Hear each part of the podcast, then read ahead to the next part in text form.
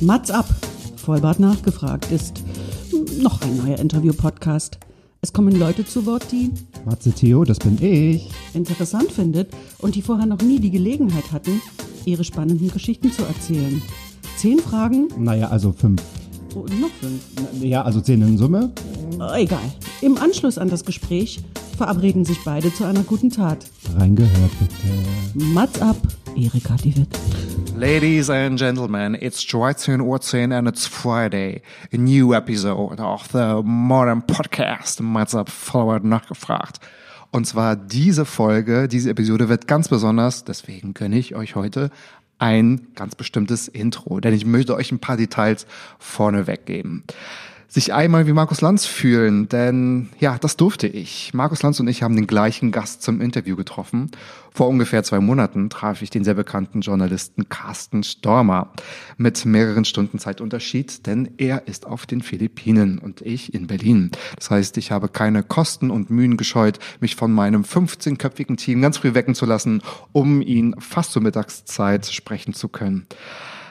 Und wundert euch nicht, wir sprechen deshalb auch aus dieser Perspektive von vor zwei Monaten, unter anderem über das Thema Corona. Und die Audioqualität ist der halbwegs stabilen Internetverbindung zuzuschreiben. Aber ich finde, das hat perfekt gepasst und es gibt den Ganzen einen ganz besonderen Charme und einen Flair eines echten Auslandsinterviews hier bei Mats ab. Eine Premiere. Also, ich wünsche euch viel Spaß und los geht's mit Carsten Stürmer. Hm, Carsten Stürmer. Wie genau muss ich mir das vorstellen?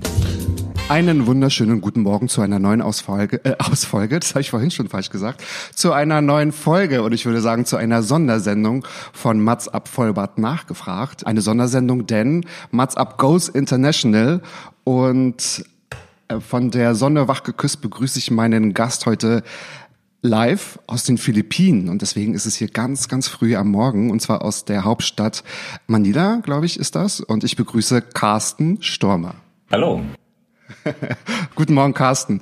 Danke, dass es geklappt hat. Ich bin also fast sogar schon das allererste Mal aufgeregt vor einem Gast, denn weil ich mich total gefreut habe. Ich habe gestern zweieinhalb Stunden mit einer guten Freundin telefoniert und habe ihr in der Hälfte der Zeit wirklich gesagt, dass ich mich total auf dieses Gespräch freue. Und ich denke, das wird mal eine ganz andere Version des Mat Up Podcast oder eine ganz besondere Sendung, denn du bist Kriegsreporter, Krisenjournalist, wie man das so sagt. Du hast ganz viele Bücher geschrieben, beziehungsweise drei oder zwei, die man wirklich äh, namhaft erwähnen kann. Das ist einmal Das Leben ist ein wildes Tier, wie ich die Gefahr suchte und mich selber fand. Und die Schatten des Morgenlandes, die Gewalt im Nahen Osten und warum wir uns einmischen müssen. Und ich denke, da steckt so viel Potenzial drinne, dass ich darüber unbedingt mit dir sprechen möchte. Aber auch mit dir im Mats Up oder in der Mats Up Version. Du hast im Vorfeld, dazu habe ich dich gebeten, fünf Fragen vorbereitet, die dir vielleicht so noch nicht gestellt worden sind. Deswegen gibt es keine Standardfragen von mir. Und auch ich habe welche vorbereitet und würde mit dir ins Gespräch gehen. Und ich bin super gespannt. Ich freue mich auch. Habe ich irgendwas in deiner Vorstellung vergessen? Ist dir irgendwas noch wichtig zu sagen, bevor wir loslegen? Also nee, und also ich glaube, das, das, das geht vielen Kollegen so, die diese, diese, äh, dieses Branding als, als Kriegsberichterstatter. Das ist also um es genau zu, genommen, zu nehmen, ich, ich habe ich hab immer wieder aus Krisengebieten berichtet äh, ja. und auch immer längere Zeit. Es war Afghanistan, es war Irak, Syrien, auch aus afrikanischen Krisengebieten. Ich habe mich aber nie als, als Krisenberichterstatter definiert, weil ich auch noch ganz andere Sachen mache, weil ich auch zum Beispiel über Bootsbauer in Indonesien geschrieben habe. Ich habe jetzt gerade einen Film gemacht über die letzten Waldnomaden in Borneo. Ich habe, äh, es, es, ich glaube, was man, was man grundsätzlich sagen kann, ist vielleicht, dass, dass Konflikte vielleicht immer so, so ein, ein, ein Thema sind. Sei es Umweltschutz, sei es Krieg, sei es Menschenrechtsverletzungen. Äh, ich habe letztes Jahr einen Film für Arte gemacht über meine Mutter, die das erste Mal nach 75 Jahren zurückgekehrt ist äh, in, in ihre alte Heimat, das ehemalige mhm. Ostpreußen, das heutige Masuren. Ähm, also es ist immer unterschwellig, hat es vielleicht was mit Krieg zu tun. Nicht immer fliegen, fliegen Kugeln herum. Fliegen Kugeln. Also einigen wir uns auf den Begriff Journalist. Du bist Journalist und hast die, die äh, Themen, die Krisengebiete oder diese spannenden Extremgeschichten, sage ich mal, einfach als Thema genutzt. Sehr gerne. Ja, das, das, das, kann man, das kann man so sagen, ja. Perfekt. Ich habe gerade schon offline äh, gefragt, ihr seid ja im absoluten Lockdown auf den Philippinen und du sagtest, Tagnummer, wie viel ist das? Wir sind jetzt im 75. Tag. Ähm, wow. Das soll jetzt alles ein bisschen gelockert werden. Wir haben es gestern mal versucht, aus unserer Anlage rauszukommen, ich und mein fünfjähriger Sohn. Äh, ja. Es hat nicht geklappt. Äh, wir, wollten, wir wollten Drachen steigen lassen und wir durften es. Ja. Okay, wow, Wahnsinn. Die erste Frage, die du mir gegeben hast, die bezieht sich auch so ein bisschen darauf. Wenn wir jetzt mal, ich denke, sie ist darauf bezogen, wenn wir mal Corona kurz zur Seite schieben. Drogenkrieg, Kriegsrecht und krasse soziale Ungerechtigkeit, warum bleibe ich trotzdem in den Philippinen? Ja, das ist, das ist also wirklich so ein weites Feld. Ich, ich, die, die Themen, die ich hier untergebracht habe, vor allen Dingen diese soziale Ungerechtigkeit und alles Mögliche, äh, das sind Sachen, die mich hier seit zwölf Jahren sehr beschäftigen und auch sehr belasten. Ähm, das ist, wenn, wenn man mich fragt, ob es mir in den Philippinen gefällt, dann sage ich immer ja mit einem sehr, sehr großen Aber, weil ich hier mhm. natürlich in äh, ich lebe in einem relativ goldenen Käfig. Wir leben in einer gated Community, was für einen Europäer oder einen, einen äh, links angehauchten, äh, ähm, äh, in, in, in der Münchner Kulturszene soziali sozialisierten Menschen nicht einfach ist zu akzeptieren. Äh, ähm, wir, wir haben ein Haus hier, wir, es, es, es geht uns gut, äh, aber ich sehe natürlich auch in meiner, in meiner Arbeit als Journalist, ähm, was um mich herum passiert äh, ich arbeite ja. sehr viel in den Slums. Ich habe hab viel recherchiert in, in Sachen Cybersex und, und Kindesmissbrauch, der hier wirklich zu einem Geschäftszweig geworden ist. Also ich sehe sehr, sehr, sehr viel, was hier schief läuft. Deswegen werden die äh, Philippinen wahrscheinlich nie ganz Heimat werden können, obwohl ich hier meine Familie, mein Sohn ist hier geboren, meine Frau ist hier geboren. Ähm, ich habe mir hier in zwölf Jahren was aufgebaut. Äh, aber es wird nie so sein, wie ich über Deutschland rede oder so wie ich über Deutschland denke, weil ich blicke von hier aus auf ein Land, Deutschland, meine, meine Heimat, was für mich ein, ja, fast schon ein, ein, ein Best-of-Zustand ist, wenn ich, wenn ich sehe, wie, wie lebendig die Demokratie ist, auch wenn da manchmal so jetzt Auswüchse sind wie in den Corona-Zeiten, wo ich mir denke, mhm. was ist mit euch denn los? Aber im Grunde genommen ist, äh, ist das, was, was Deutschland erreicht hat mit Rechtssicherheit, ähm, äh, bei, bei, bei allen Sachen, die man noch verbessern kann, ist es schon ziemlich ein Idealzustand, finde ich, mhm. was, was, was man in äh, in, in 75 Jahren nach, nach äh, seit dem Ende des Zweiten Weltkriegs erreicht hat, kann man doch sehr, sehr stolz drauf sein und äh, da weiter dran arbeiten, dass sich das für die Gemeinschaft und für alle weiterhin verbessert. Hm, absolut. Hast du jetzt zwei Sachen schon angesprochen. Auf das Thema Demokratie und Heimat kommen wir später nochmal zu sprechen. Aber würdest du sagen, das ist jetzt gerade dein Wohnort und nicht deine Heimat, weil du hast jetzt gerade Deutschland Heimat gesagt? Deutschland wird immer Heimat bleiben. Also der, aber die Philippinen sind mein Lebensmittelpunkt und werden, werden mhm. das wohl auch noch auf sehr, sehr lange Zeit bleiben. Ähm, Deutschland ist, wie gesagt, das ist, das ist so, so ein, ein, ein, ja, das sehe ich mit einer rosaroten Brille. Das ist so ein, äh, ein, ein Traumland für mich, in dem ich, dem ich äh, sehr gern mal wieder sein würde. Aber im Grunde genommen sind die Philippinen natürlich für einen Journalisten ist es, äh, kann es kaum spannender sein.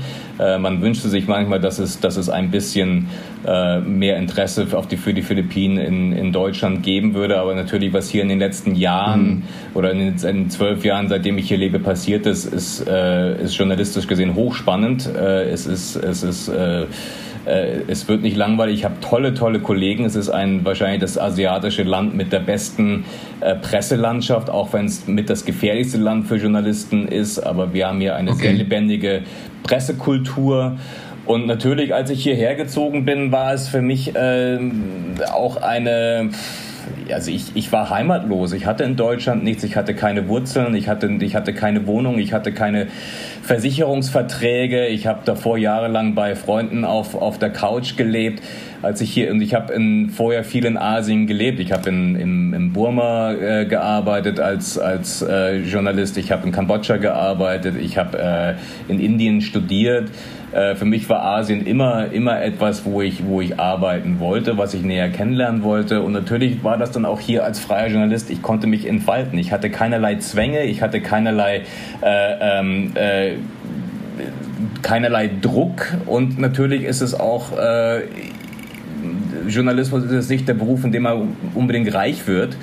Äh, mhm. Gerade im Printjournalismus war das, und als Freier im Printjournalismus war das anfangs natürlich sehr, sehr schwer, mit diesen teilweise sehr geringen Honoraren ein, ein, ein Leben zu finanzieren. Und das ging in den Philippinen. Also das heißt, ich konnte hier relativ günstig leben und äh, mich, mich auch frei entfalten dann. Und gleichzeitig war ich sehr nah an den Geschichten, die mich interessiert haben, die dann in den Philippinen gespielt haben, in Burma, in Thailand, in Vietnam. Mhm in Indien. Das heißt, ich konnte, ich konnte auf diesem Kontinent sehr, sehr viel äh, Erfahrung sammeln und auch äh, und als Journalist Erfahrung sammeln. Deswegen ohne, ohne dass ich mir ständig Sorgen machen musste, wie zahle ich jetzt meine Miete in Deutschland konnte und musste mich da auch, also konnte relativ kompromisslos arbeiten, weil ich nie, nie äh, einen, einen Auftrag annehmen musste, um mal meine Miete zu bezahlen. Ich habe immer mhm. die Geschichten selber suchen können ähm, die, die ich schreiben oder recherchieren wollte. Und das ist für mich etwas sehr, sehr Wichtiges, dass ich ähm, frei in meiner Themenfindung bin und auch frei in meiner Recherche und das dann und ich freue mich dann natürlich hinterher darüber, wenn ich dann diese Themen irgendwo unterbringe. Mhm. Äh, und auch da in den letzten zwölf Jahren hat sich das eben von, von kleineren Publikationen, für die ich heute nach wie vor sehr dankbar bin, aber dann eben auch wenn man dann mal für einen Spiegel oder für Geo, für Stern, Cicero und so arbeiten kann, dann, dann, dann freut man sich und dann weiß man auch, vielleicht hat man dann doch was richtig gemacht. Und ich glaube nicht, dass, dass diese, diese Entfaltung, wie ich sie für, für meinen Charakter, für mich ausgewählt habe, äh, in Deutschland möglich gewesen wäre. Von daher, die Philippinen bin ich, bin ich da sehr dankbar, dass ich hier die Möglichkeit ja. dazu hatte, um, um, um diesen Weg zu gehen. Ja, ich wollte gerade sagen, du hast eine Familie gegründet, ja, und äh, auf den Philippinen. Das ist natürlich wahrscheinlich auch nochmal was, ja, auch total bindet und dir wahrscheinlich auch jetzt Halt und Unterstützung gibt und ähm, genau. Abgesehen davon, also ohne meine Familie wäre ich wahrscheinlich nicht mehr, wäre ich, wär ich nicht mehr auf den Philippinen, dann wäre ich wahrscheinlich ja. irgendwo weitergezogen. Ob das dann jetzt Deutschland gewesen ist, weiß ich nicht. Aber auch mein, meine Frau ist Halbdeutsche, ihr Vater lebt seit, ist Deutscher, er lebt seit 50 Jahren, über 50 Jahren in den Philippinen. Das heißt, äh, wir sind eine, eine deutsch-philippinische Familie in den Philippinen. Ach schön, cool. Das, das hört sich gut an. In deinem Wikipedia-Eintrag steht, dass du, ich glaube mal, Kapitän werden wolltest. Ich weiß gar nicht, ob das so stimmt. Und du hast Speditionskaufmann, also eine Lehre abgeschlossen. Und du willst quasi selbst von dir wissen, was wäre ich heute, wenn ich als junger Mann nicht Speditionskaufmann gelernt hätte. Weil ich glaube, das, was alles so danach passiert oder dein Weg hin zum Journalismus, ist alles andere als geradlinig, aber total spannend. Ja, eben, das ist, das ist das, glaube ich, das Tolle, wenn man sich auf, auf sowas einlässt. Also auch allein, dass ja. ich einen Wikipedia-Eintrag habe, den, ich glaube, den gibt's erst seit dieses, diesem Jahr habe ich, hab ich, hab ich, hab ich per Zufall entdeckt. Ich fand ich großartig, dass, dass man plötzlich, ich habe ihn nicht erstellt, aber da, da, da, da gibt es jemanden, der sich für mich interessiert, der sowas erstellt. Ich finde es ich find's Wahnsinn und das äh, also ohne, ohne, ohne Eitelkeit. Ich finde es einfach wirklich toll, dass ich ein, Sehr, Leb genau. ein, ein, Leben führen kann, was, dass, dass Leute, wo, wo Leute vielleicht eine Bereicherung aus, aus dem ziehen können, was ich mache und dann, dann mir einen Wikipedia-Eintrag schenken. Also ich finde es toll.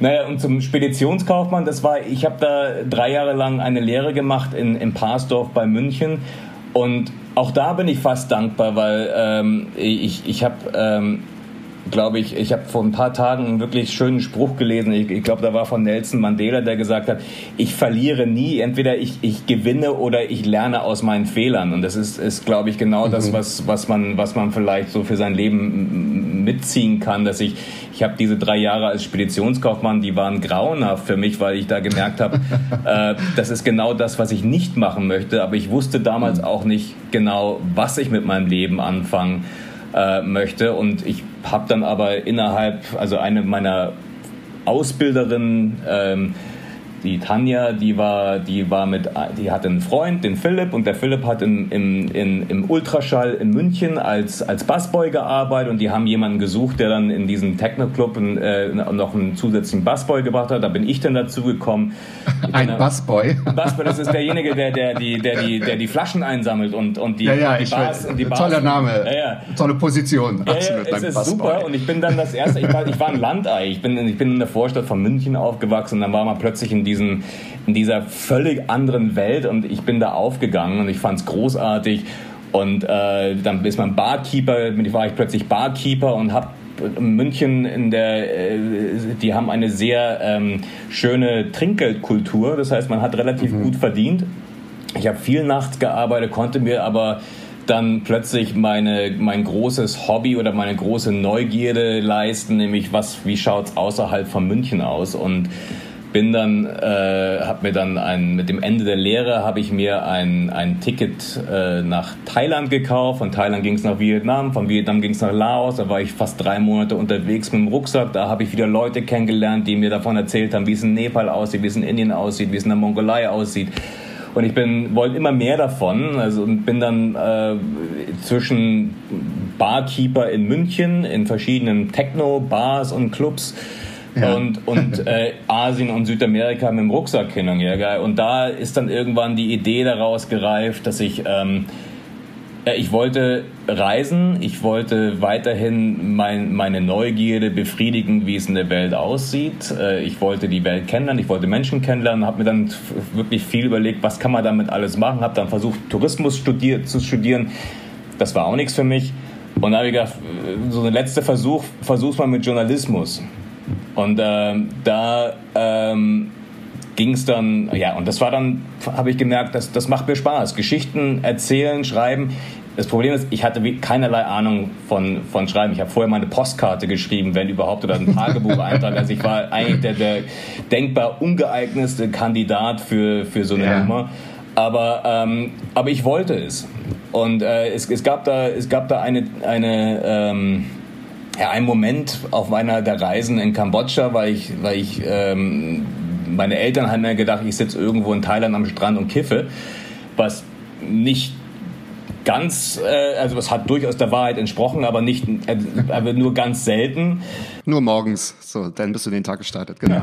ja, also, äh, aber das, das war wirklich, das, das kam sehr, sehr selten vor. Mich hat wirklich, mich hat die Kultur interessiert, mich hat die Geschichte interessiert. Ich wollte sehen, wie es, wie es, wie die Leute leben und bin in Kambodscha in eine Situation reingeraten. Das war 1997. Da, da hat äh, gerade ein Zusammenschluss von Hilfsorganisationen den Nobelpreis, den Friedensnobelpreis gewonnen für ihr Engagement gegen äh, äh, für, oder für das Verbot von Landminen, ganz genau. Mhm. Und mhm. da waren wir, da haben wir uns als, habe ich mich mit einer Freundin, mit der ich da damals unterwegs gewesen bin, die ich vor Ort kennengelernt habe, eine Norwegerin, Christina, äh, die wir wollten uns das angucken, wie das da tatsächlich aussieht und haben uns als Journalisten verkleidet, ausgegeben und haben uns dann bei einer Organisation, die heißt MAG, Mine Action Group, vorgestellt Aha. und die wussten natürlich, dass die haben keinerlei Ahnung von Journalismus, aber die haben sich, glaube ich, gefreut, dass sich da, dass sich da Leute für interessieren und haben es dann mit in diesen Dschungel genommen, der, in der Nähe der kambodschanischen Grenze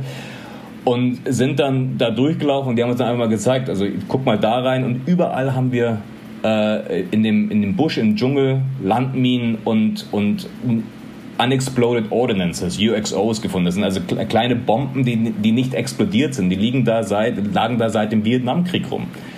Und, äh, und töten seit, seitdem jedes Jahr Hunderte von, von Kambodschanern. Und genau an diesen, in diesem Augenblick, als wir dort waren, ist ein Mädchen in ein, in ein, in ein Dorf in der Nähe auf eine Landmine getreten und äh, die wurde so schwer verletzt, dass also äh, ich musste meine Aufzeichnung, steht auch in meinem Buch drin, aber ihre Freundin ist blind geworden. Äh, sie hat, also sie sind wirklich, also es wurde das, das, das, es wurde das Leben von zwei Mädchen zerstört und ich fand das so unfassbar, dass ich davon erfahre, aber sonst niemand. Und es scheint, und es schien sonst für alle niemand. völlig mhm. normal zu sein, dass das, dass sowas passieren kann. Und das war für mich unerträglich. Und da habe ich gedacht, eigentlich würde ich das sowas gern mitteilen. Ich habe dann auch immer nach meinen Reisen meine, meine Freunde und Bekannte aus dem Nachtleben und, und sonst woher äh, ähm, malträtiert, indem ich dann Dia-Shows gemacht habe und denen alles erklärt habe, ob, ob sie wollten oder nicht. Und ähm, für mich war das wichtig, dass ich, dass ich diese Erlebnisse eben auch mitteilen kann. Und dann war irgendwann die logische Konsequenz Journalismus. Okay, das heißt, du bist einmal aus München als Kiffer in die weite Welt gezogen mit, mit dem Klischee und bist als nicht nur verkleideter Journalist, sondern mit diesem Gedankengut äh, tatsächlich Journalist zu werden, mit diesem Thema, die allen äh, näher zu bringen, dann wieder nach Hause gekommen. Ja, es, also, hat, noch, es hat noch eine ganze Weile gedauert, weil es ist, äh, es ist nicht so einfach, Journalist zu werden, vor allen Dingen, wenn man von Schreiben keine Ahnung hat. Also ich habe dann Journalismus studiert, ich habe dann ein Praktikum in Kambodscha gemacht, ich habe ein Praktikum in, ja. in, äh, in, in, in Burma gemacht äh, genau, und dann bin ich dann, äh, auch selbst nach dem Studium war es nicht einfach als, als, als Diplom-Journalist. Da muss ich dann wirklich da reinarbeiten, vor allem wenn man, wenn man frei arbeiten möchte. Äh, sucht man sich den schwierigsten Weg aus. Und ich hatte kein Interesse, mich durch. Ich wusste ganz genau, was ich, was ich machen möchte. Äh, ich habe auch nach meinem Studium das erste, was ich gemacht habe, ich habe mir ein One-Way-Ticket nach Kabul gebucht und bin dann dahin geflogen. Ich wusste, was ich machen möchte. Ich wusste, wo ich hin möchte und was, worüber ich berichten, berichten möchte. Ich wusste nur nicht, für wen ich das machen möchte. Und das ist also, mhm. und auf, mhm, auf, auf, mich hat auch niemand gewartet. Ähm, aber das, das hat für mich keine Rolle gespielt.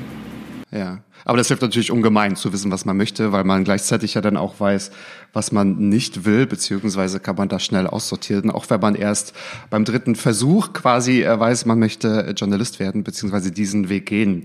Ich habe gestern ein Interview von dir gehört, da hast du, glaube ich, da gab es so eine Was wäre wenn Frage, äh, die wurde gestellt und hast gesagt, es ist immer schwierig, diese Frage zu beantworten. Hätte, hätte Fahrradkette, umso interessanter finde ich deine dritte Frage, die du mitgebracht hast. Würde ich mein Leben nochmal genauso leben, wenn man die Zeit zurückdrehen könnte? Also auch eine Was wäre wenn Frage. Ja, ganz kurze Antwort. Ganz kurze Antwort. Ja, ja, ich würde es. Genau. Ich weil es ist eine geschlossene Frage, ja oder nein? Ja, ja, ich würde es genau. unbedingt nochmal so machen, weil ich, also natürlich. Also es, das war das war schon alles relativ holprig und aber trotz allem habe ich, äh, wenn ich auf alle meine Abschnitte zurückblicke, auch auf diejenigen, die nicht so toll gewesen, sind, wie zum Beispiel äh, äh, auf dem zweiten Bildungsweg das Abitur nachholen, äh, auf äh, ähm, äh, die, die lange Zeit im Nachtleben, der, der, die, die, die Lehre zu Ende machen, die, von der ich wusste, dass, sie, dass, sie, dass ich sie nicht fortführe. Trotz allem, glaube ich, waren das, waren das prägende Ereignisse, die mich so geformt haben, dass für mich, also ich blicke auf mein Leben relativ zufrieden und sage mir, pff, eigentlich, eigentlich kann ich mich nicht beklagen.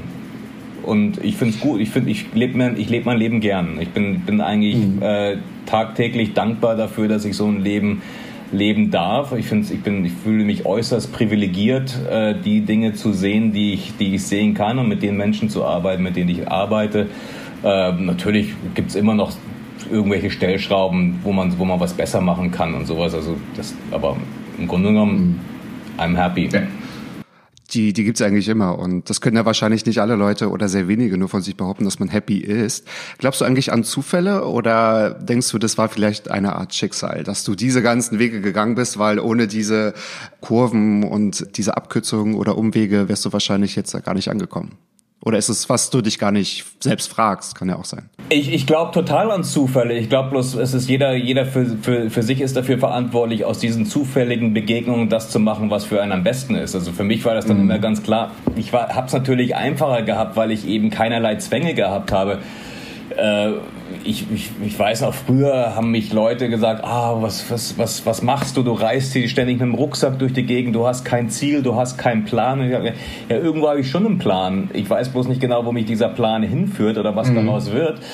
Und heute sagen die Leute, ach, eigentlich gar nicht mal so, so, so verkehrt. Hätte ich vielleicht früher mal, mal mitgemacht, weil ich bin ja auch immer auf meinen Reisen allein gewesen. Es kam nie jemand mit. Ja weil alle gesagt mhm. haben, ich habe eine Wohnung, ich muss Miete zahlen, ich, muss, ich habe einen Job, ich kann nicht so lange Urlaub nehmen. Und ich habe gesagt, habe ich alles nicht, ich habe diese Zwänge nicht, deswegen kann ich, konnte ich machen, was ich wollte. Ich habe also das, aber, ja, das, das, der Nachteil war daran, ich war 30, als ich mein Journalistikstudium fertig hatte und dann ist es natürlich wiederum schwierig, in diesen Beruf einzusteigen, ähm, der sowieso mit vielen Problemen behaftet ist, aber mit, mit mm, so spät ja. einzusteigen ist nochmal ist noch mal eine Nummer schwieriger. Aber ja.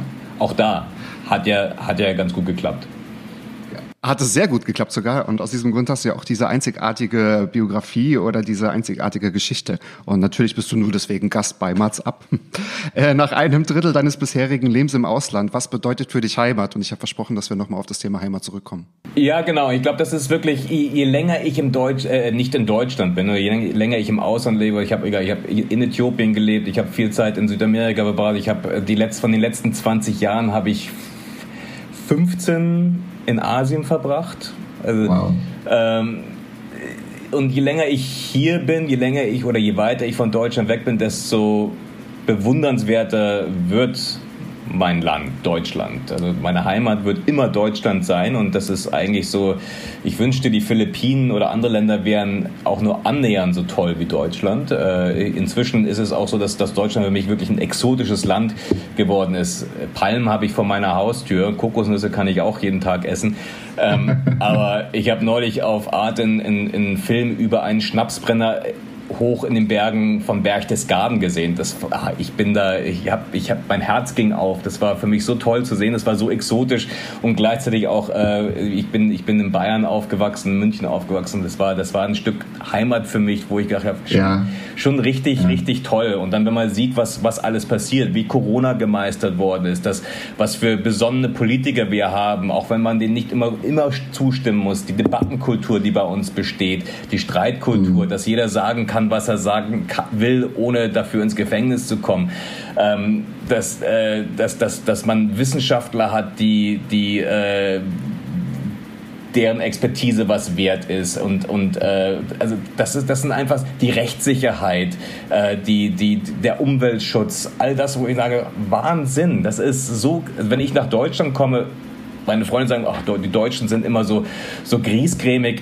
Ich finde es Überhaupt nicht. Also ein Berliner Taxifahrer, mit dem habe ich sofort ein lustiges Gespräch, weil ich, weil ich wahrscheinlich wie, wie blöd drauf losplappere, weil ich zwei Jahre nicht, nicht, nicht mit Deutschen zu tun hatte oder sehr wenig mit Deutschen zu tun. Ich bin glücklich, ja, ja. ich bin glücklich, wenn ich in Deutschland bin und ich glaube, das freut dann auch die Leute, wenn man sagt, das ist eigentlich schon echt ein tolles Land in dem sie leben. Und wenn ich jetzt sehe, wie der Frühling und der Sommer in Deutschland losgeht und äh, trotz, trotz dieser Pandemie, die, die für viele so schwer ist, dann denke ich mir so, eigentlich echt ein, echt ein cooles Land. Ist also echt ein cooles Land. Ja, ja, das ist ein sehr cooles Land. Ich habe da schon, ich hab da schon sehr viel, sehr viel Heim, äh, Heimweh äh, teilweise, weil ich mir denke, weil das alles, was ich gerade auf, aufgezählt habe, äh, schon ein Bruchteil davon hier zu haben in den Philippinen wäre, mhm. wäre gut. Hast du da wahrscheinlich nicht, ne? Genau, genau. Und wir hatten gerade schon offline auch besprochen, dass wir uns hier, glaube ich, gerade gar nicht beschweren können, weil so wie du sagst, wie wir halt mit dem Thema Corona-Pandemie umgehen, dass wir halt äh, vorsichtig und reflektiert daran gehen, dass wir halt darüber diskutieren. Und das ist natürlich das, was nicht überall auf der Welt gegeben ist. Und wir sind ja tatsächlich, also wir, hat, wir hatten keinen krassen Lockdown in Deutschland. Das ist so. Das war ja lediglich kleine Einschränkungen. Wir konnten jeden Tag rausgehen. Ich war jeden Tag joggen. Man konnte einfach einkaufen gehen, ohne dass man eine Begrenzung hatte oder stark eingeschränkt wurde. Ja, ich lebe, ich bin seit 75 Tagen in meiner gated Community. Ich darf zwar, also innerhalb dieser Community darf ich raus. Das ist jetzt, ich bin das erste Mal wirklich froh, in einer gated Community zu leben. Aber da ist eine Schranke. Ja. Die Schranke sperrt mich eben auch aus, um, um das zu machen, was ich eigentlich gern machen würde. Freunde treffen, rausgehen. Äh, aber zumindest kann ich jeden Tag, also mein Sohn hat einen Plastikpool in der Garage, einen aufblasbaren, das heißt, der kann da, der kann da drin planschen und ich fahre jeden Tag zehn Kilometer um mein Haus. Das ist wie ein Hamsterrad, aber zumindest kriege ich ein bisschen oh Bewegung. Äh, ähm, es ist 10 Kilometer mit dem Fahrrad, aber ich habe ja. Freunde, die haben 75 Tage ihre Wohnung nicht verlassen dürfen. Das ist, das ist, das ist krank. Das ist, das ist ja, echt schwierig. Absolut. Und vor allen Dingen auch die Leute, die hier in jetzt eine absolute Armut, die nichts haben, die ihre Jobs verloren haben, die, die nicht wissen, die hungern. Äh, das, ist, das ist ein Albtraum hier, was, was den Leuten angetan wird. Und ich könnte mir vorstellen, gerade diese Themen, die kribbeln dir wahrscheinlich auch unter den äh, Fingernägeln. Was bedeutet eigentlich Journalismus für dich, so im ganz allgemein? Du hast vorhin schon gleich am Anfang gesagt, okay, du bist eigentlich gar kein Kriegsjournalist, sondern du hast dir gewisse Themen, aber auch noch andere ausgesucht. Was bedeutet denn für dich Journalismus? Ich bin, ich bin ja eigentlich aus, aus Not Journalist, Journalist geworden, weil ich aus Not, Reisen, genau. reisen, reisen wollte und Geschichten erzählen wollte, die mich interessieren und ja. äh, irgendwie auch damit Geld verdienen musste. Äh, ist eine ganz, ganz nette Anekdote. Ich habe äh, gestern, gestern, vorgestern von einem äh, äh, befreundeten Journalisten, der, der lehrt in, ich glaube, das ist in Augsburg oder Eichstätt, ich weiß gar nicht genau, irgend, der, der lehrt äh, Journalismus und äh, der hat mit, der hat ähm, von eine, eine Schülerin und die hat sich etwas auf ihren Arm tätowieren lassen, was ich mal irgendwann mal gesagt haben muss. Und äh, ich hatte diesen, ich hatte dieses Zitat schon längst vergessen, aber mir hat's, mir hat das so gut gefallen. Ich finde auch, ich find's, fand das sehr berührend, dass sich eine junge Journalistin etwas, was ich gesagt habe, auf ihren Unterarm tätowiert. Okay. Äh, und ich habe gesagt, äh, Journalismus ist Empathie, Neugier und Integrität. und alles andere ist Handwerk. Das kann man lernen. Und ich glaube, da, das ist, glaube ich, das, was ich auch äh, immer wieder Leuten sage, die, die zu mir kommen und, und, und Fragen haben, wie man Journalist werden kann. Ich sage, wie man das lernen kann. Ich sage, im Grunde genommen ist es, wie gesagt, Empathie, Neugier und Integrität. Das ist, das ist das, worauf es ankommt. Das sind, glaube ich, Werte, die man so niemandem direkt was beibringen kann. Und schreiben, wie man eine Reportage aufbaut, wie ich eine, eine Dokumentation filme, wie ich ein Schnittkonzept schreibe. Ich glaube, das ist Handwerk und viel, viel, viel, viel Übung und aus Fehlern lernen. Ich glaube, das ist alles. Aber im Grunde genommen ist dann Journalismus ist auf die Welt gucken und die Welt beschreiben und ähm, Leuten, also quasi eine Brücke sein für, für das, was, was, was mich interessiert oder was ich sehe. Äh, und das, das anderen Leuten mitteilen. Und das ist äh, eine, eine sehr, sehr große Verantwortung, wie ich finde, und gleichzeitig ein riesiges Privileg. Ja. Genau. Und das, was du siehst, muss natürlich jetzt auch nochmal, sage ich, durch die Wahr, durch so einen Wahrheitsfilter, weil du du gibst ja nicht nur deine Sicht nach außen, sondern versuchst natürlich auch die Faktenlage äh, so auch zu erklären, dass quasi so, dass, äh, dass es mit Ehrlichkeit durch die Welt geht, dass es halt nicht, okay, Carsten Stormer meint, sondern das ist die aktuelle Lage, das habe ich gesehen und das ist so auch tatsächlich passiert. Genau. Ich würde sagen, der angenehme Teil ist vorbei, weil jetzt kommen meine Fragen, die du vorher nicht weißt, weil ich habe mir auch wirklich fünf bis sechs Fragen überlegt und das ist natürlich super, dass du gerade mit der letzten Frage, also dass es mit der letzten Frage geendet hat, denn meine Frage baut darauf auf und wir haben uns natürlich nicht abgesprochen. Du hast in einem Stelleninterview einmal gesagt, Ehrlichkeit ist für einen Journalisten mit das Wichtigste. Ich würde gerne mal von dir wissen, wie würde denn so eine typische Stellenausschreibung aussehen von einem Journalisten? Was muss der am besten mitbringen? Du hast einige Sachen gerade schon erzählt, von daher passt es es jetzt wunderbar, dass wir darüber sprechen. Ich glaube, Ehrlichkeit ist, kann man vielleicht mit Integrität ersetzen. Ich glaube, das ist, also ich, ich, ich glaube auch das, was ich, was ich, wenn ich, wenn ich Redakteur wäre oder, oder wenn ich, wenn ich äh, Journalismus an, an, an junge Leute weitergebe, ähm, dann glaube ich auch, man, dass man durchaus Fehler machen kann. Also mhm. äh, es ist ja auch so, man ist ja wirklich nur immer auf einen Ausschnitt der, der, der Wirklichkeit begrenzt. Wenn ich aus Syrien berichte oder aus dem Irak, dann kann ich nur das berichten, was ich vor mir sehe und versuche das in Kontext zu setzen und mhm. äh, nach bestem Wissen und Gewissen. Aber natürlich kann ein Fehler passieren, dass ich da vielleicht meinen Namen falsch geschrieben habe, vielleicht auch mal irgendwie was, was vertauscht habe, vielleicht auch, vielleicht auch mal was nicht richtig begriffen habe äh, und das ist dann aus Versehen falsch dargestellt. Da gibt es dann die Möglichkeit, das zu korrigieren. Äh, ich glaube, dass das Wichtige ist, wenn man Fehler gemacht hat, dass man diese auch zugibt und, äh, und mhm. dann, dann daraus lernt und diese auch und dann, dann eben auch korrigiert.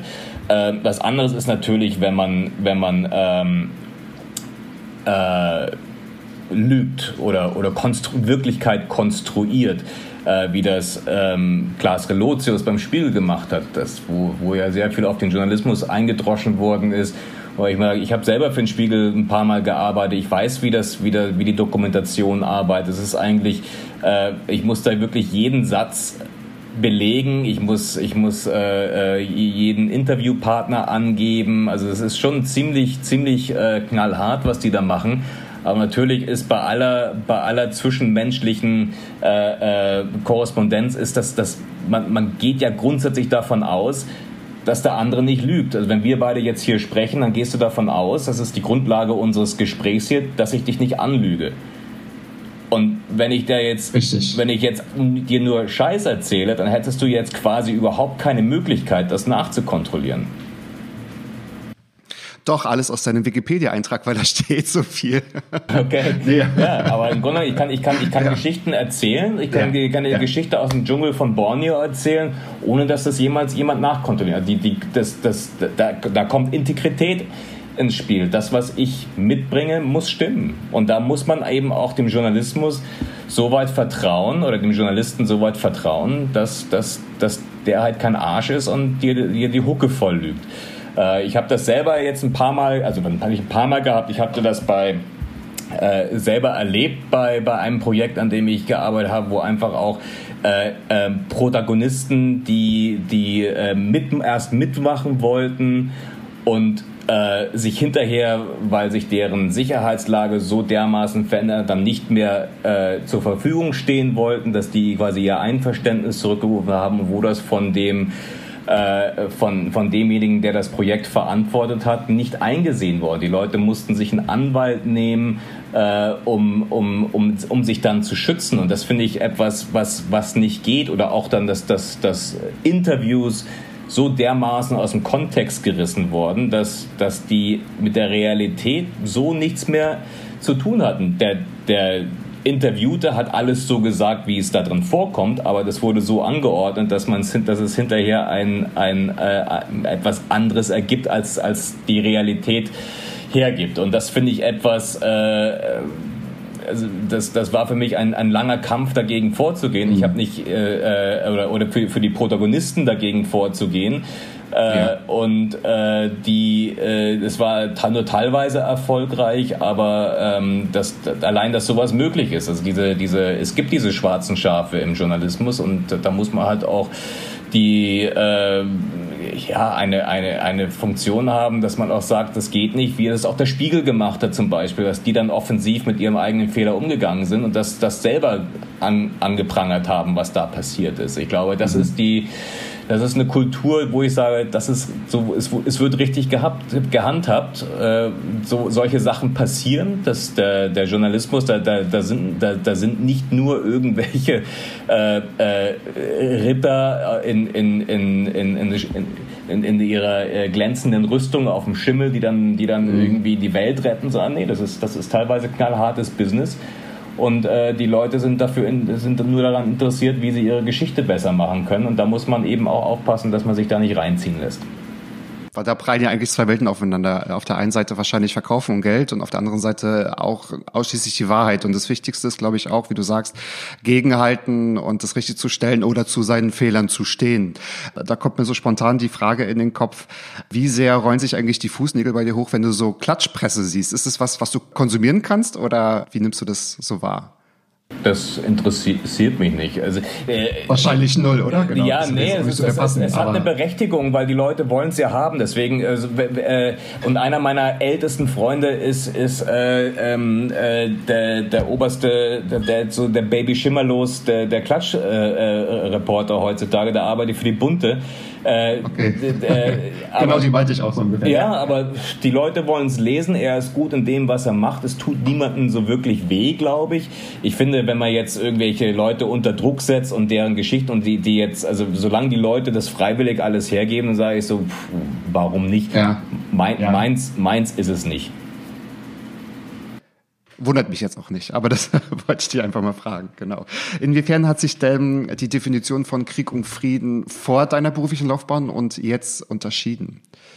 Gibt es da einen Unterschied? Ja, also man, man wird natürlich äh, alle, alle, äh, ja, das ist, das hat nichts mehr mit dem zu tun, was ich mal gedacht habe.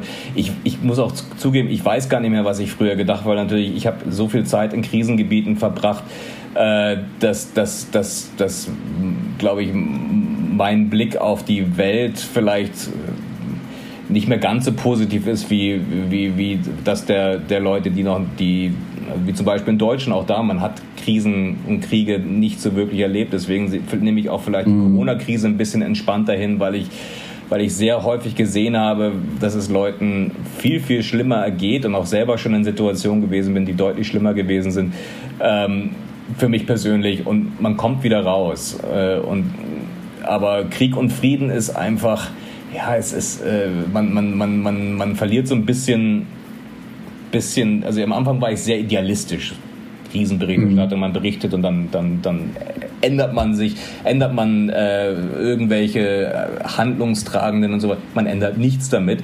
Vielleicht ist es auch ähm, seit Syrien und im Irak äh, hat sich auch, im, also vor allen Dingen in Syrien hat sich meine Kriegsberichterstattung sehr verändert, weil ich eben nicht mehr von, von Krieg zu Krieg gereist bin. Also, also als ich angefangen war, bin von Darfur nach, äh, nach, nach in den Kongo, nach Ruanda, nach Somalia, Afghanistan, Irak und Pipapo, wo ich äh, Osttimor und wo, wo auch immer hin, überall, wo es ein bisschen geknallt hat, bin ich hingeflogen.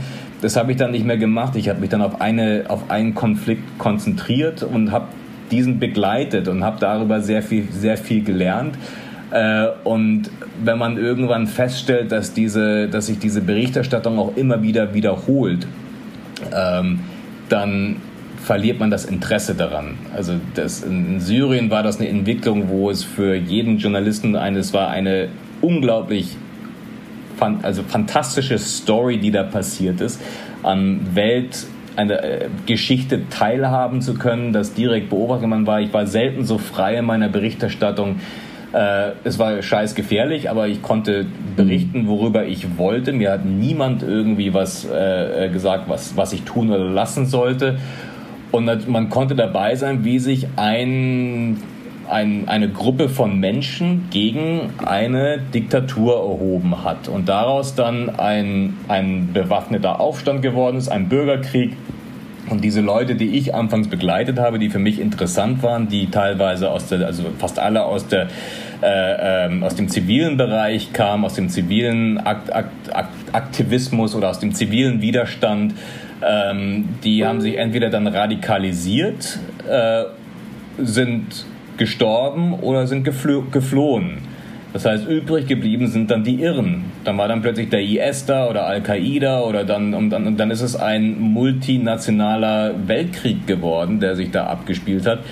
Und ich habe dann das Interesse verloren, weil mich das eben nicht interessiert, wie viele Leute irgendwo an irgendwelcher Front sterben und wo sich die Front verlagert, sondern mich haben, mich haben wirklich die, die Geschichten interessiert, wie wie Leute versuchen, in, also, etwas zu ändern. Und äh, in Syrien mhm. ist, es, ist es nach hinten losgegangen, im Irak ist es nach hinten losgegangen und eigentlich ist es überall in den letzten Jahren nach hinten losgegangen, wo, man, wo Leute versucht haben, äh, für sich etwas zu ändern, was auch vielleicht meinem Ideal von, von, ja, von demokratischem Verständnis nahe kommt, nämlich dass man für das, woran man glaubt, kämpft und, ähm, und, das, das, und Sachen, die wir selbstverständlich nehmen, wie Redefreiheit, Versammlungsfreiheit, Religionsfreiheit, ähm, äh, Pressefreiheit, dass das an diesen Ländern alles nicht gegeben ist. Und die Leute haben es versucht und sie haben kräftig dafür auf den Arsch bekommen. Und, die, und, und sie sind die meisten, also fast alle Leute, mit denen ich in Syrien zusammengearbeitet habe, sind heute tot oder geflohen.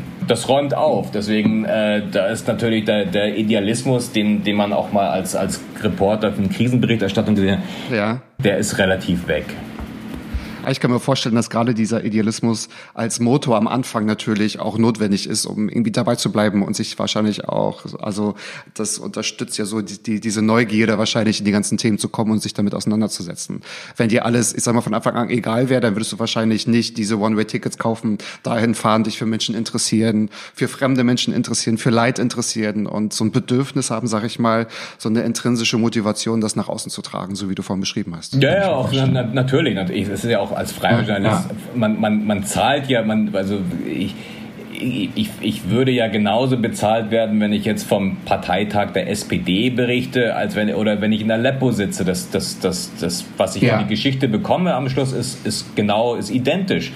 Äh, das Risiko ist natürlich größer und äh, natürlich auch man muss, man muss, äh, man, man übernimmt das Risiko für Kosten, aber auch also für also an, an finanziellen Dingen, aber auch genauso wie für seine eigene Gesundheit. Man, übernimmt man alles selber. Das, ja. Dafür bezahlt einen niemand. Das, das, das, das muss man mit sich selber ausmachen. Absolut. Und du hast bereits erwähnt, dass du 2012 schon derart mit Flüchtlingen zu tun hattest, dass du quasi gesagt hast, Europa hat ganz viel verschlafen und äh, hat ab 2015 so getan, oh, jetzt haben wir auf einmal, ich sage jetzt mal, ein Flüchtlingsproblem. Und das ist ja das, wo äh, du betonst, es hat hier keiner oder es hat euch keiner zugehört. Was glaubst du denn, was haben denn Kriegsjournalisten, wenn ich jetzt mal bei diesem Begriff bleibe, anderen Leuten voraus, wenn es darum geht, Geschichte in Europa zu schreiben? Also wie stark ist tatsächlich dieses Wissen und ich weiß gar nicht, ob man das so beantworten kann. Ich weiß auch nicht, wie ich jetzt die Frage so formuliere, aber ich, ich, halt ich so glaube, ich weiß, was du meinst. Äh, ich finde auch, das ist das, das, das, das ist ein großes Problem, weil natürlich, ich merke das ja selber, wenn ich, wenn ich äh, im, Augenblick schaue ich nicht so gern Nachrichten, weil es mich einfach echt nervt, was gerade mhm. passiert. Äh, auf der anderen Seite sage ich, ich, ich muss, ich muss es ich muss mich damit beschäftigen, weil also einerseits bin ich Journalist, aber andererseits bin ich auch ein, ein Bürger dieser Welt. Ich muss wissen, ja. was passiert. Äh, und natürlich, wenn, wenn Leute in ihrem Beruf sind und dann sonntags vielleicht die, die, die Tageszeitung oder das Magazin aufschlagen, dann haben die vielleicht keinen Bock, irgendwie jetzt darüber zu lesen, wie Menschen in Syrien sterben. Oder ähm, kann, ich, kann ich auch alles nachvollziehen, ändert aber nichts an der Tatsache, dass, dass sich die Welt weiterdreht und dass, dich, dass, dass das, was auf einen zukommt, ähm, dass man das nachlesen kann, dass man das vorher wissen kann. Sei es der Klimawandel, also das ist ja, ja. das ist ja, wir, wir laufen sehendes Auge in eine Katastrophe. Ja. Äh, ähm, sei es das, was mit Corona jetzt passiert ist, weil Virologen und Epidemiologen haben seit Jahren davor gewarnt, dass genau das passiert. Und genau, die haben genau alles beschrieben, wie man das verhindern kann. Und nichts davon, ist, nichts, nichts davon ist geschehen. Genauso war das mit der Flüchtlingskrise. 2012 haben nicht nur ich, sondern fast alle Kollegen, die in, die in Syrien äh, äh, äh, ge gearbeitet haben, gesagt, dass es, dass da kommt, irgendwann ist der Libanon voll, irgendwann kann die Türkei keine Leute mehr aufnehmen, irgendwann kann Jordanien keine aufnehmen. Der Irak hat genug eigene Probleme, wo sollen sie denn hin? Europa, das ist das gelobte Land. Die kommen zu uns und ich, man sieht das, wenn eine Familie, wenn ein Familienvater, ich bin selber Vater, ich wüsste genau, was ich tun würde, wenn ich in der Situation bin. Ich würde alles riskieren, dass mein Kind sicher ist. Ja. Ja, äh, das heißt, irgendwann würden die zu uns kommen. Und man, wenn man diese Flüchtlingszahlen gesehen hat, die 2012, 2013 aus Syrien und aus dem Irak geflohen sind, da hätte man ein bisschen, man hätte auch gegensteuern können, indem man auch ein bisschen auf das Flüchtlingshilfswerk der, der Vereinten Nationen gehört hätte oder auf Hilfsorganisationen oder auf UNICEF und sowas. Also die haben ja auch gewarnt und gesagt, wenn, wenn ihr wollt, dass wir die euch vom Hals halten wollen, ich benutze ganz bewusst das Wort vom Hals halten, äh, dann, dann zahlt eure Beiträge, damit wir die Lager ausstatten können, damit wir genug zu essen haben, damit wir die Leute unterrichten können. Weil diese Situation, die wir jetzt haben, die wird, die, das ist eine langfristige, das wird über Jahre gehen. Ja, absolut. Äh, genau das gleiche mit, mit, dem, mit dem Terrorismus. Wir haben 2000, Ende 2012, Anfang 2013 beobachtet, wie sich Syrien alles radikalisiert hat, wie blöde. Äh, man hat davor gewarnt. Man wurde so ein bisschen belächelt. Ach, das ist doch nur ein regionaler Konflikt. Lass sich, lass sich die Leute äh, gegenseitig die Köpfe. Interessiert uns alle. Äh, berührt uns auch nicht. Hat für Europa keinerlei Konsequenzen. Plötzlich war da IS da und alle haben geguckt und gesagt, oh, wo kommen die denn her? Und das war auch eine Entwicklung. Das heißt, Journalismus äh, hat schon eine Funktion, die, die man ausführen kann. Aber es ist natürlich auch, es kommt natürlich schon sehr darauf an, wie diese Rolle, wie diese Funktion dann auch angenommen wird. Also mehr als berichten mhm. können wir nicht. Äh, und äh, deswegen äh, auch die, die Flüchtlings, die Wirtschafts-, die sogenannten Wirtschaftsflüchtlinge aus Afrika.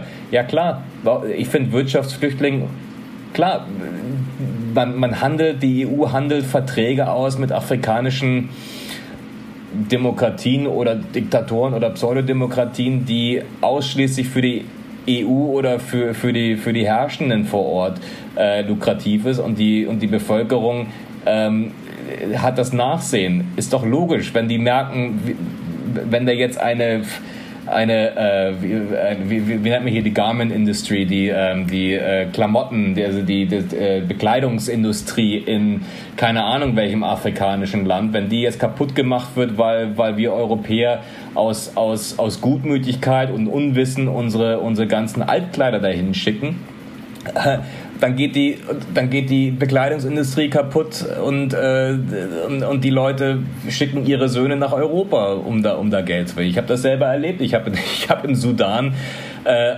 abgelegte, so, so eine, mir war kalt, ich musste, ich musste, ich brauchte einen, einen Mantel und da war dann so ein Armani-Mantel, den ich für 15 Dollar kaufen konnte. Damit, damit kann halt keine lokale Näherin mithalten. Es geht ja. kaputt. Oder man gibt in Uganda Kühe für, für Bauern, damit die Milch bekommen und gleichzeitig äh, lädt man dort das Milchpulver ab kostenlos. Naja, wer, kauft man jetzt einen Liter Milch für Geld oder nimmt man das Milchpulver umsonst? Hm. Mhm. Ja, absolut. Deswegen man muss das halt annehmen und dann äh, ich, deswegen finde ich auch gut, wie die Klimabewegung sich langsam entwickelt. Das hat nicht alles, ist nicht immer alles richtig, aber zumindest tut sich was es hilft ja schon einfach mal, also wie man so schon im, im Englischen sagt, für Awareness zu, zu sorgen, ja, also sich einfach mit dem Thema auseinanderzusetzen.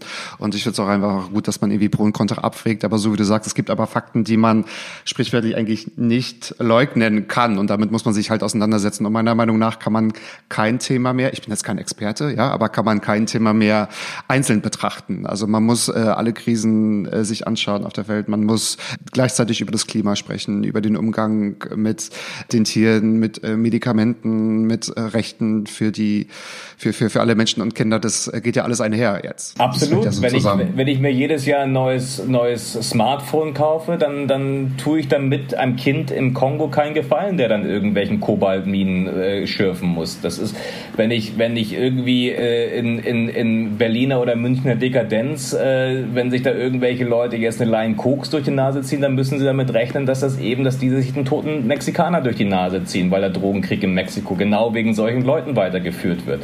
Es hat mhm. alles Konsequenzen in der Globalisierung. Das, was wir in Deutschland tun, hat Konsequenzen in anderen Teilen der Welt, die irgendwann wieder ja. zu uns zurückgeworfen werden. Ja, und das betrifft uns alle, so wie du sagst, genau, ein globales Thema und eine globale Herausforderung. Ich versuche jetzt mal wieder ein bisschen das, das Gute zurückzuholen, beziehungsweise mal zu einem guten Abschluss zu kommen.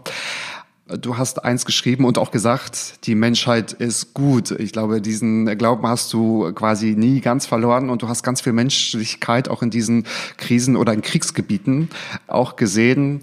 Was glaubst du, wie wichtig ist das, wenn du jetzt wieder den Blick nach Deutschland richtest, wo es immer mehr auch anonym Hass gibt und wo man auch die Gefahr sieht, dass die Demokratie wackeln könnte, nicht nur in Deutschland, auch in ganz anderen vielen Ländern.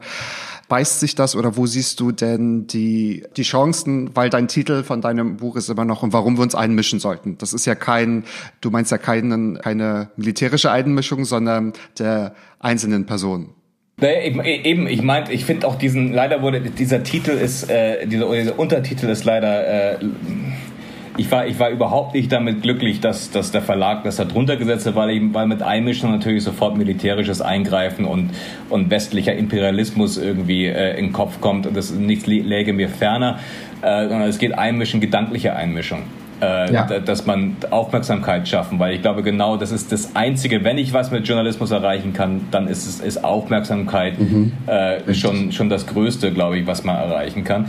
Äh, und dieser ganze Hass sehe ich auch, ja, natürlich ist vieles gerade im Argen irgendwo, aber ich glaube, der Hass ist eher, glaube ich, der Anonymität des Netzes geschuldet, als dass die Leute wirklich böse sind. Das merkt man ja auch immer wieder. Es gab, gibt ja diese schönen, äh, äh, äh, wer, wer, war das, Claudia Roth oder sowas, die ja sehr angegriffen worden ist. Und dann, wenn die sich versucht hat, mit den Leuten zu treffen, sich, also dann, dann war das plötzlich ein anderer Mensch, der da gestanden ist. Ich glaube, ja. Ja. ich glaube, äh, in seiner Wut und, äh, und, und, in seiner Verzweiflung kann der Mensch sehr böse werden, aber auch hier die Corona-Krise hat ja auch in Deutschland wieder gezeigt, was, wie man zusammenrücken kann, äh, wenn es drauf ankommt, indem sich Leute dann irgendwelche Lebensmittel an irgendwelche Zäune für Obdachlose gehangen haben mhm. oder wenn dann irgendwelche Fremden unter einem Balkon stehen und dem anderen was vorsingen oder irgendwas. Mhm. Also es, es gibt, da, gibt da sehr, sehr viel, auch in der Flüchtlingskrise die, wo das Thema ja dann leider sehr von, von, von den neuen Rechten gekapert worden ist, um, um dieses sehr, sehr positive äh, äh, vergessen zu machen, was anfangs passiert ist, nämlich diese Willkommenkultur, wenn, wenn man gesehen hat, wie Leute in München äh, angekommen sind oder äh, in, in, in Passau oder sonst irgendwie verteilt worden sind, was für eine Welle von Hilfsbereitschaft da aus Deutschland kam. Da muss man sagen, so Hut ab vor den Leuten, die was die da gemacht haben. Äh, auch da ist, leider gab es dann keinen Plan B. Da hätte man wieder auf die Journalisten hören können, weil man da gesagt, die gehen jetzt nicht ja. nach zwei Wochen wieder weg, sondern das ist langfristig. Das, da muss man Pläne und das hätte man auch vermitteln können. Und ich finde jetzt, ich bin keiner, der gern auf Politik schimpft. Ich finde, da die Politik hat sehr, sehr viel richtig gemacht. Äh, aber es wurde eben auch versäumt, darüber nachzudenken, was passiert denn eigentlich jetzt, wenn die jetzt hier 5, 6, 10 Jahre, 15 Jahre vielleicht bleiben? Hm. Die nächste Frage, bevor ich zu der allerletzten komme, aber die ist jetzt so auf den Silberblatt äh, präsentiert worden. Wäre es dann, glaube ich, eine gute Konsequenz aus, also ihr Journalisten denn in die Politik zu gehen? Ist das ein Weg? Ist das ein Thema? Also bei dir, du musst, kannst es jetzt natürlich nur für dich beantworten. Oh ja, also ich, ich, ich, ich bin ein politischer Mensch. Ich diskutiere, für mich ist alles, was ich mache in meinem Leben, ist, ist fast, hat irgendwie was mit, mit Politik zu tun.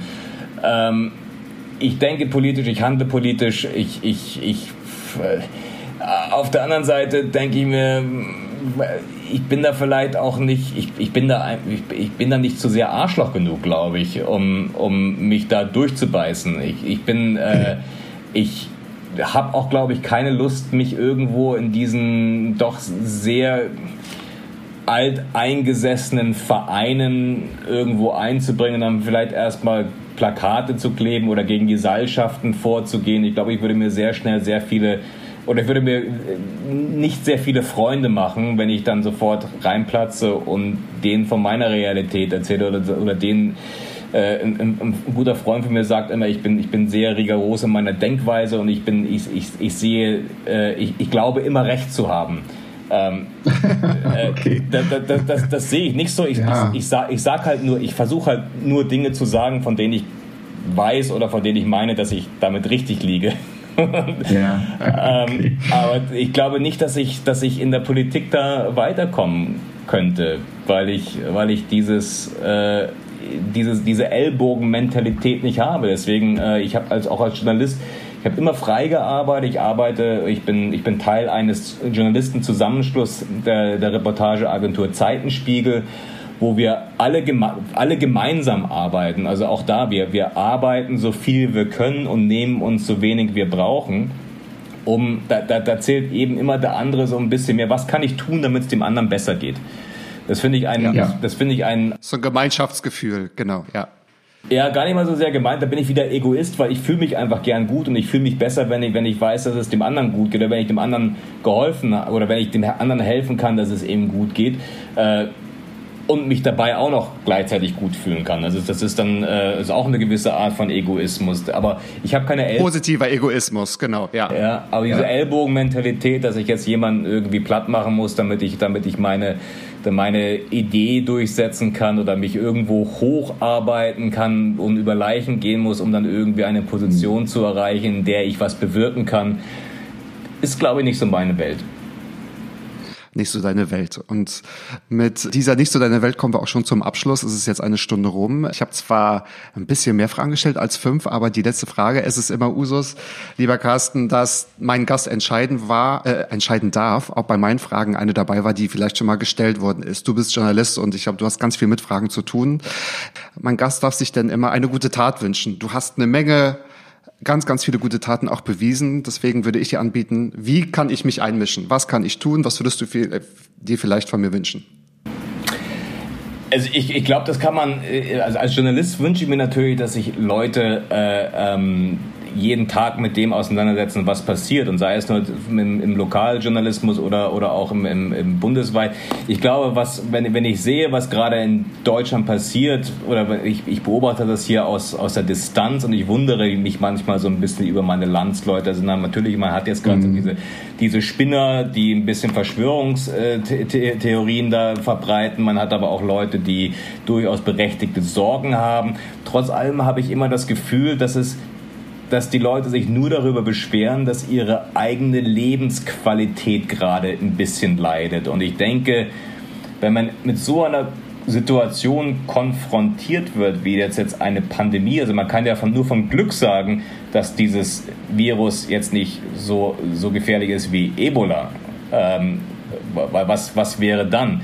Man, man muss jetzt damit umgehen und man muss dafür sorgen, dass sich, dass sich nicht nur in Deutschland, sondern weltweit ähm, diese, die, die, die Fallzahlen zurückgehen, damit das Leben wieder eine, eine Bahn nimmt, dass, dass, dass das Leben weitergehen kann, ohne dass noch mehr Leid geschieht. Und ich glaube, da muss man sich einfach jetzt jeder ein bisschen zurücknehmen. Das fängt wahrscheinlich an mit Maske tragen. Findet man das jetzt gut oder sinnvoll, spielt doch überhaupt keine Rolle, sondern, Richtig, genau. äh, äh, sondern es geht darum, es macht wahrscheinlich was besser. Und deswegen, warum ja. wird darüber überhaupt diskutiert? Wenn ich, wenn es, solange es keinen Schaden anrichtet und so und, und aller Wahrscheinlichkeit dem meinen Mitmenschen, meine Mitmenschen schützt, warum diskutiere ich denn da überhaupt darüber, ob das jetzt wichtig ist oder nicht, wenn ich jetzt in den Supermarkt eine Maske tragen muss? Also deswegen, ich glaube, da ist es einfach so ein bisschen vielleicht diese, diese, eigen, das, das, diese eigene Lebensqualität, zurücknehmen und sagen so, hey, äh, ich kann nicht mehr an die Isar oder ich kann nicht in die Berge gehen oder ich darf jetzt nicht feiern gehen. Ja, du kannst gerade nicht feiern, aber wie geht es jetzt eigentlich den, den Clubbetreiber, der, der, der, dessen, dessen Lebenswerk jetzt gerade den Bach runtergeht? Vielleicht da ein bisschen Solidarität zeigen, sondern wie, wie können wir alle gemeinsam schaffen, nicht nur sagen so, hey, die Politik und die Wissenschaftler müssen, müssen was machen, Ich glaube, es geht allen jetzt, Künstler, Schauspielern, äh, Clubbetreibern, Restaurantbesitzern, Obdachlosen, Musikern, was weiß ich alle, die da betroffen sind, Leute, die in Kurzarbeit sind, äh, mhm.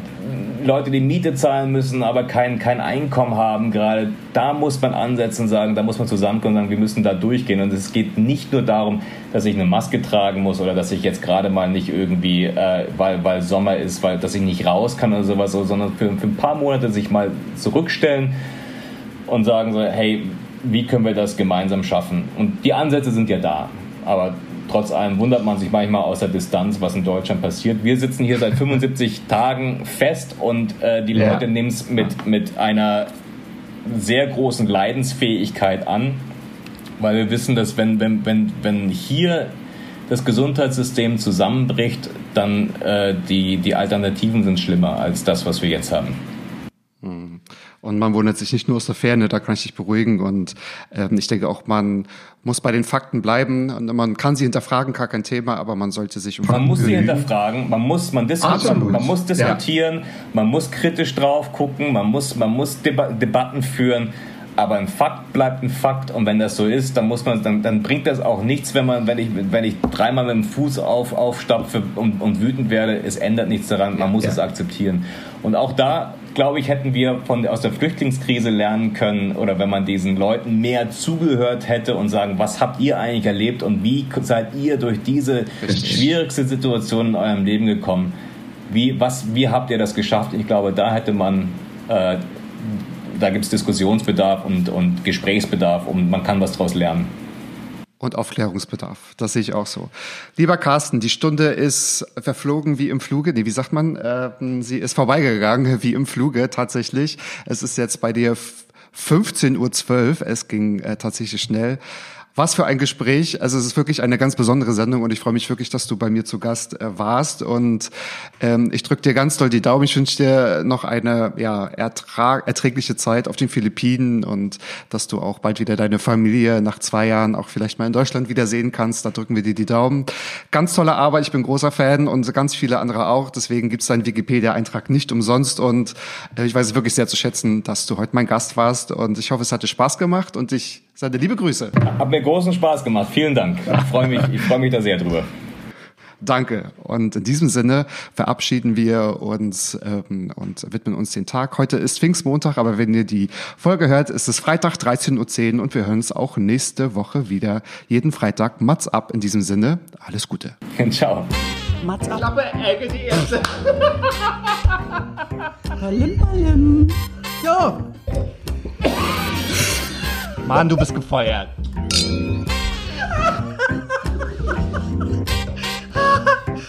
ich war noch in der Probezeit. Mats ab.